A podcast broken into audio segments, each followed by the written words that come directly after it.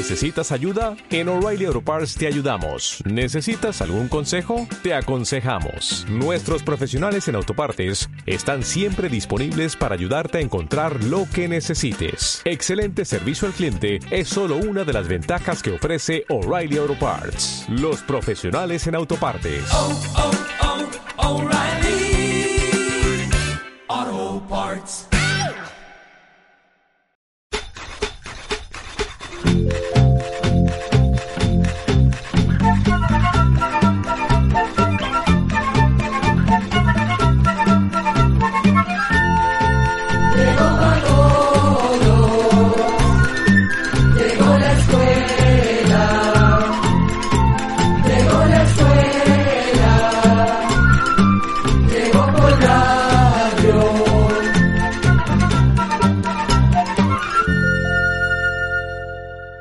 Hola, hola amigos, ya estamos llegando, nos estamos acomodando y dándoles la bienvenida a un espacio más de... Oigamos la respuesta, el programa del Instituto Centroamericano de Extensión de la Cultura ICQ. Y con nuestro lema, comprender lo comprensible es un derecho humano. Bienvenidos, hoy tenemos estos temas. ¿Dónde está la glándula pineal y qué funciones tiene? Vamos a conocer las ventajas o las virtudes del zacate de limón. Si el cloro es venenoso, ¿por qué se usa para desinfectar el agua? Pónganse cómodos y una vez más, como desde el año 1964, entre ustedes y nosotros, hagamos, oigamos la respuesta. Queridos amigos y amigas, por la emergencia que viven nuestros países a causa del coronavirus y de la enfermedad COVID-19, en Costa Rica las fronteras están cerradas y no podemos enviar ni recibir cartas. Lamentablemente, tenemos varias cartas con respuestas que no hemos podido enviar y de seguro que muchos oyentes no nos han podido enviar sus cartas. Sin embargo, el ICQ pone a su disposición los medios electrónicos para que nos hagan sus preguntas, como el correo electrónico, el Facebook, el WhatsApp y nuestra página de Internet que en el transcurso del programa les contamos. Envíenos sus preguntas y ayude a aquellas personas que quizás no tienen un celular o una computadora para enviarnos sus consultas. Y recuerden seguir las recomendaciones de las autoridades de salud de cada país. Aquí está la primera pregunta de un amigo oyente. Nos ha enviado un WhatsApp desde Punta Arenas en Costa Rica y nos consulta. Quiero saber sobre la glándula pineal. Por ejemplo, ¿en qué parte del cerebro está? ¿Qué funciones realiza y si hay productos naturales y ejercicios diarios que logren activar esta glándula. También quiero saber por qué se relaciona a la glándula pineal con la percepción extrasensorial. Escuchemos la respuesta. Comenzaremos contándole que la glándula pineal está situada en el centro del cerebro de los seres humanos y de los animales vertebrados. La glándula pineal es muy pequeña, mide entre 5 y 8 milímetros, que es más o menos lo que mide un grano de arroz y tiene forma como de cono o piña y por eso se le llama pineal. A pesar de ser tan pequeña, la glándula pineal realiza funciones muy importantes como por ejemplo producir melatonina, una de las hormonas que regulan el sueño, también influye en algunas de las funciones sexuales. Asimismo, la glándula pineal tiene que ver con procesos relacionados con el envejecimiento del cuerpo. Sin embargo, todavía hay muchas cosas más que los científicos no saben del funcionamiento de esta glándula. Ahora bien, vamos a contarle que la glándula pineal llamó la atención de los pensadores de civilizaciones antiguas como las que hubo en Egipto y en la India. Ellos creían que esta glándula, la glándula pineal, tenía que ver con facultades espirituales especiales. Más adelante algunos filósofos griegos pensaron que la diminuta glándula pineal tenía que ver con la manera en la que se producían los pensamientos. y un filósofo y matemático francés, conocido como René Descartes, llamaba a la glándula pineal el asiento del alma. Con los años estas ideas continuaron influenciando a otros pensadores y a gente relacionada con el estudio del ocultismo. Sin embargo, hasta el día de hoy no hay pruebas científicas de que esto sea así. Quienes creen que esta glándula se puede ejercitar o reforzar,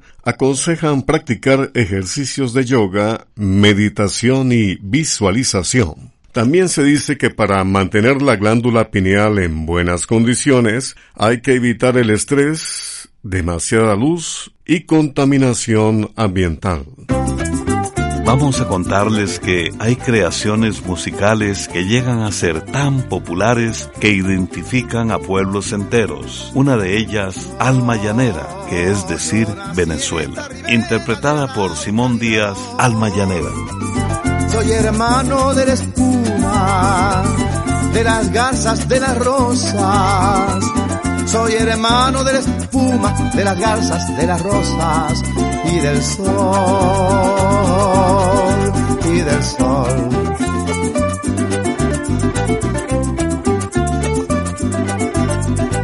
Me arrulló la viva diana de la brisa en el palmar y por eso tengo el alma como el alma primorosa y por eso tengo el alma como el alma primorosa del cristal, del cristal amo, lloro, canto, sueño, con claveles de pasión, con claveles de pasión. Para ornar las rubias crines al potro de mi amador.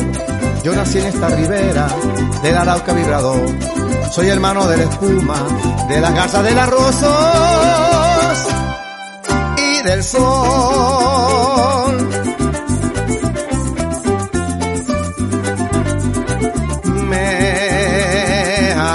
la viva diana de la brisa en el palmar. Y por eso tengo el alma como el alma primorosa. Y por eso tengo el alma como el alma primorosa del cristal, del cristal. Amo, lloro, canto, sueño con claveles de pasión, con claveles de pasión para ornar las rubias crines el poto de mi amador. Yo nací en esta ribera del Arauca vibrador. Soy hermano de la espuma, de la casa de las rosas y del sol. Y hablando de algo que nos preocupa a todos, ¿cómo prevenimos el coronavirus? Oigamos la respuesta. Evitando reuniones en lugares con más de 10 personas. También nos puede contactar al correo electrónico isq.org o encuéntrenos en Facebook como Oigamos la Respuesta. Continuamos con ustedes, nuestros muy queridos oyentes. Quiero información sobre la planta llamada corrientemente zacate de limón. Pregunta que nos hizo un amigo oyente que nos está escuchando en Punta Arenas, Costa Rica. Escuchemos la respuesta. El zacate de limón, limoncillo o limonaria es una planta nativa del sur de Asia. Actualmente se cultiva en muchos lugares del mundo. Como su nombre lo indica, es una variedad de zacate que llega a medir hasta un metro y medio de altura. La principal característica del zacate de limón es el agradable aroma a limón que tiene y que le da el nombre a la planta. También se sabe que el zacate de limón se usa como remedio casero para aliviar varios padecimientos, entre ellos problemas de la digestión, eliminar los gases, hace sudar, alivia la tos y ayuda a sacar las flemas. El té de las hojas de zacate de limón es tranquilizante, por lo que es útil para ayudar a dormir. El té se prepara poniendo una cucharada de hojas picadas en una taza de agua hirviendo y se deja reposar por 10 minutos. Además, vamos a contarle que el zacate de limón es repelente de insectos y por su estilizada apariencia se usa como adorno de jardines. En Asia, el zacate de limón es muy apreciado en la cocina como condimento de varios platillos tradicionales de Tailandia y Vietnam. Asimismo, de esta planta se saca un aceite que se usa en la preparación de bebidas, en perfumería y en la fabricación de jabones. También puede contactarnos a través de un mensaje de WhatsApp al teléfono código de área 506, número 8485-5453. Quiero saber en qué tiempo se puede sembrar yuca y qué método hay para sembrarla. Pregunta que nos ha hecho el señor Jimmy Barahona. Don Jimmy nos escribe desde Nicaragua. Escuchemos la respuesta. Queremos comenzar contándole que la yuca es un cultivo propio de América que hoy en día se da también en grandes cantidades en Asia y África. En otros lugares, la yuca se conoce también como mandioca, macacheira o cazaba en inglés. La yuca puede sembrarse en distintas clases de terrenos, pero prospera mejor en terrenos muy sueltos. Terrenos que están bien drenados y con pocas piedras en los cuales las raíces se pueden desarrollar por completo. Hay que preparar y limpiar muy bien el terreno, eliminando las malas hierbas que tenga. También es necesario ararlo y rastrearlo. Una vez hecho esto, la yuca se siembra por medio de estacas, generalmente en los primeros días de marzo o a la entrada de las lluvias. Las estacas se siembran en surcos que se hacen a un metro de distancia uno de otro. La distancia entre estacas debe ser de medio metro, aunque esto puede variar según sean el terreno, las variedades usadas y si en el cultivo de la yuca se va a usar maquinaria. Se aconseja escoger muy bien las estacas, de manera que sean sanas y que provengan de tallos sazones. Estas estacas deben tener unos 40 o 60 centímetros de largo para que se desarrollen bien. La mejor manera de sembrarlas es en forma inclinada, enterrándolas unos 10 o 20 centímetros según sea el largo que tengan estas estacas. Después de hecha la siembra, hay que seguir controlando las malas hierbas con mucho cuidado, por lo menos hasta que las matas de yuca hayan echado suficientes hojas y se vean fuertes y sanas. Cuando la yuca se siembra en terrenos fértiles, no es necesario aplicarle abonos. Sin embargo, si el terreno es poco fértil, se abona cuando se siembra por segunda vez en el mismo terreno o si produce poco. Para ello, en el momento justo de la siembra se pueden poner tres quintales de la fórmula 10-30-10 por hectárea de cultivo. Dos meses después se ponen tres quintales de abono de la fórmula 20-3-20. Por otra parte, si el suelo donde está sembrada la yuca se puede combinar con materia orgánica como cáscaras de papa, cáscaras de huevo, malezas de la zona, estiércol de granja, entre otros, sería muy bueno, pues esto da un buen impulso a las raíces. Si el suelo es muy seco, se puede regar cada 14 días. Se recomienda regar a inicio de la mañana, cuando el sol no es muy fuerte, o al anochecer Así el agua no se evapora tan rápido y llegará mejor a las raíces. Pero si la zona es bastante húmeda, no hace falta regar. En lugares de clima fresco y dependiendo de la variedad, la yuca da cosecha unos 10 meses después de haberla sembrado. Quiero sentirme siempre libre, enamorarme, inventar, reinventarme. Es más o menos la idea de la canción de este grupo o dúo hondureño, Los Bohemios, Nono y Yambé con la canción Soy.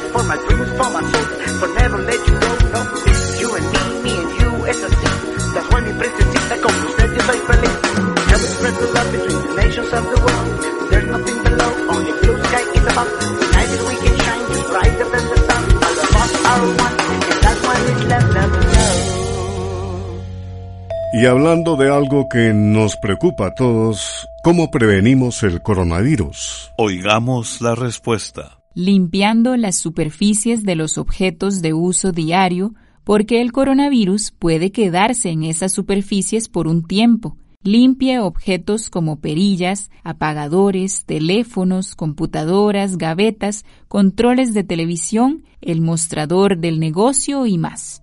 Continuamos en Oigamos la Respuesta. El señor Reinaldo Padilla nos escribe desde La Paz, en El Salvador. Dice don Reinaldo, en algunos lugares venden agua para beber que dicen que le echan cloro para desinfectarla. Se dice que el cloro es dañino para la salud. Yo quiero saber qué tiempo de estar es para que el cloro pierda fuerza y ya no sea malo. Oigamos la respuesta.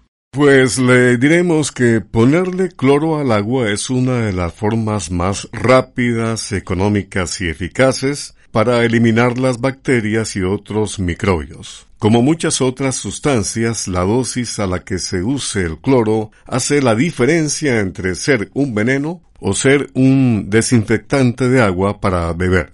La cantidad de cloro que debe agregarse al agua depende de la concentración que tenga el producto. La mayoría del cloro que se consigue en los supermercados tiene una concentración parecida. Debe usarse cloro simple, sin olores u otras sustancias que se le agregan comercialmente. De ese cloro se ponen entre dos y cinco gotas. Después de agregar el cloro se revuelve bien el agua y se debe esperar entre media a una hora antes de tomar el agua.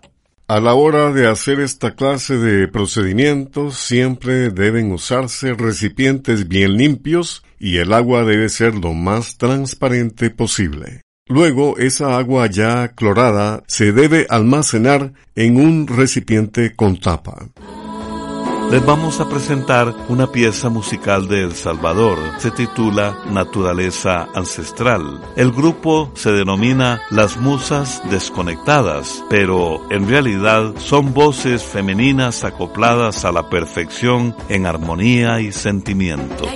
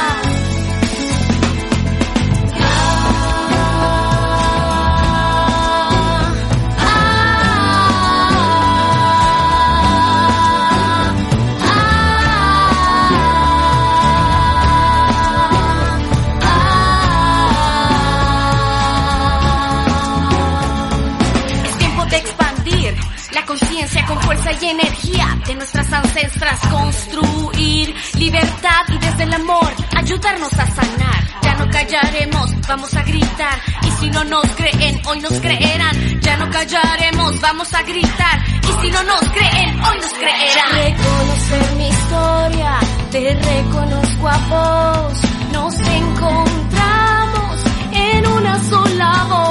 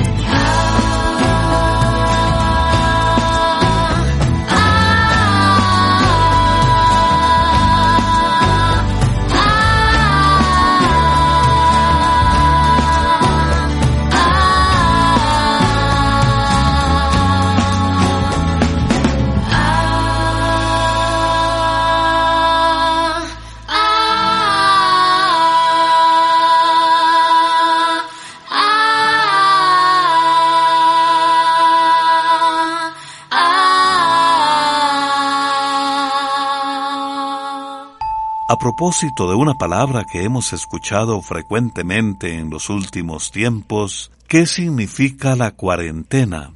Escuchemos la respuesta. Significa mantenerse aislado de los demás durante 14 días. Con el agradecimiento para esta radioemisora y para todos ustedes, continuamos Oigamos la Respuesta, el programa que hacemos ustedes y nosotros desde hace 55 años. Un amigo oyente nos escribe desde Pérez Celedón, en la zona sur de Costa Rica. Pregunta, ¿cómo se puede combatir el mal aliento en la boca? Oigamos la respuesta. Primero vamos a decirles que el mal aliento, llamado también halitosis, puede tener varias causas. Una de las más comunes son los daños o problemas en los dientes. Comer alimentos de aroma muy fuerte como el ajo y la cebolla también dan este problema. Lo mismo que el fumado. Algunas veces el mal aliento se produce cuando pasamos muchas horas sin comer y el estómago queda vacío.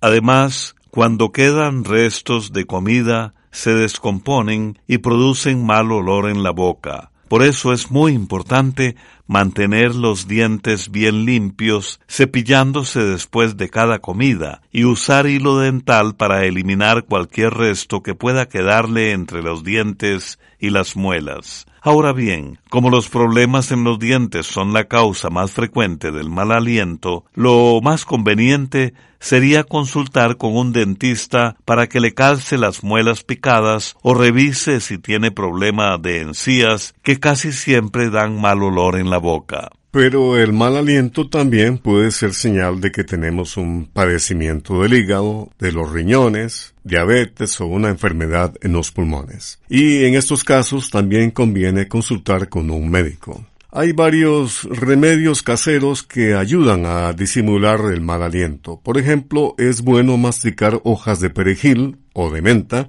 o unos cuantos clavos de olor, pero sin tragarlos. Otro remedio que resulta eficaz es hacer enjuagues con hojas de llantén, que es antibacteriano. Y por último, le diremos que en los supermercados venden enjuagues bucales para el mal aliento. Sin embargo, como le decimos, esto solo disimula o disfraza el problema. Lo mejor es saber la causa exacta del mal aliento para eliminar de raíz ese problema.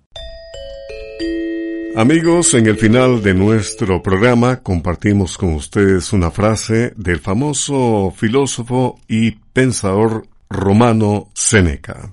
El que tiene mucho desea más, lo cual demuestra que no tiene bastante. Pero el que tiene bastante ha llegado a un punto al que el rico no llega jamás. programa B Control 14.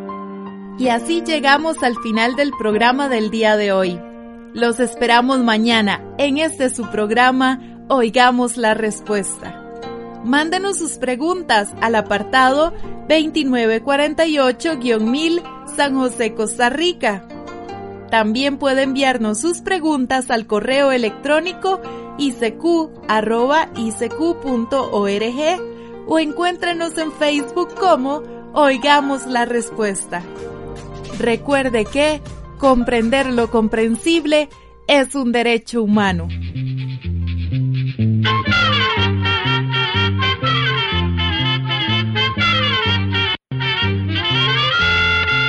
Llegó el momento